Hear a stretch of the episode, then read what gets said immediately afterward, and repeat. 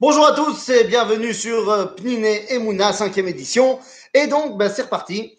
Alors, on vous a pas donné de vidéo vendredi. Le stress de Shabbat avec l'heure d'été, la folie, on n'était pas prêt. Quoi qu'il en soit, c'est reparti donc pour une vidéo Pniné et Mouna. Et aujourd'hui, donc, on voudrait s'intéresser au Yachat. Yachat, vous savez, quand on coupe la matzah comme ça du milieu. D'ailleurs, combien de matzot sur le plateau du Seder et Mouna? Alors, on a trois. Trois matzot. Et pourquoi on a trois matzot? C'est un, c'est Cohen, un, Ouais. c'est Lévi et un, c'est Israël. Ah, Cohen, Lévi, Israël, j'ai compris. Et donc, si on coupe la matzah du milieu, c'est pour qui? C'est pour le Lévi. Ah, c'est pour Lévi.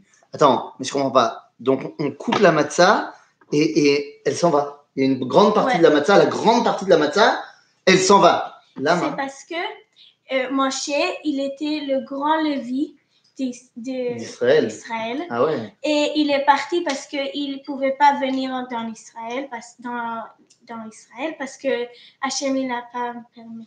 Ah, donc le- on coupe la grande partie de la matzah du milieu. C'est en fait le grand Lévi, Moshe, qui pouvait pas rentrer en Israël avec le Ham Israël. Et donc, ben, on le sort de la table du Seder. Waouh, c'est terrible ça. Mais quoi, mais si je me trompe pas, à la fin du Seder, il ne doit pas revenir Oui.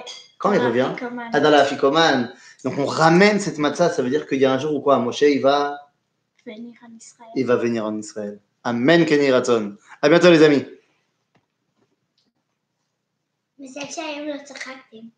Ah bah,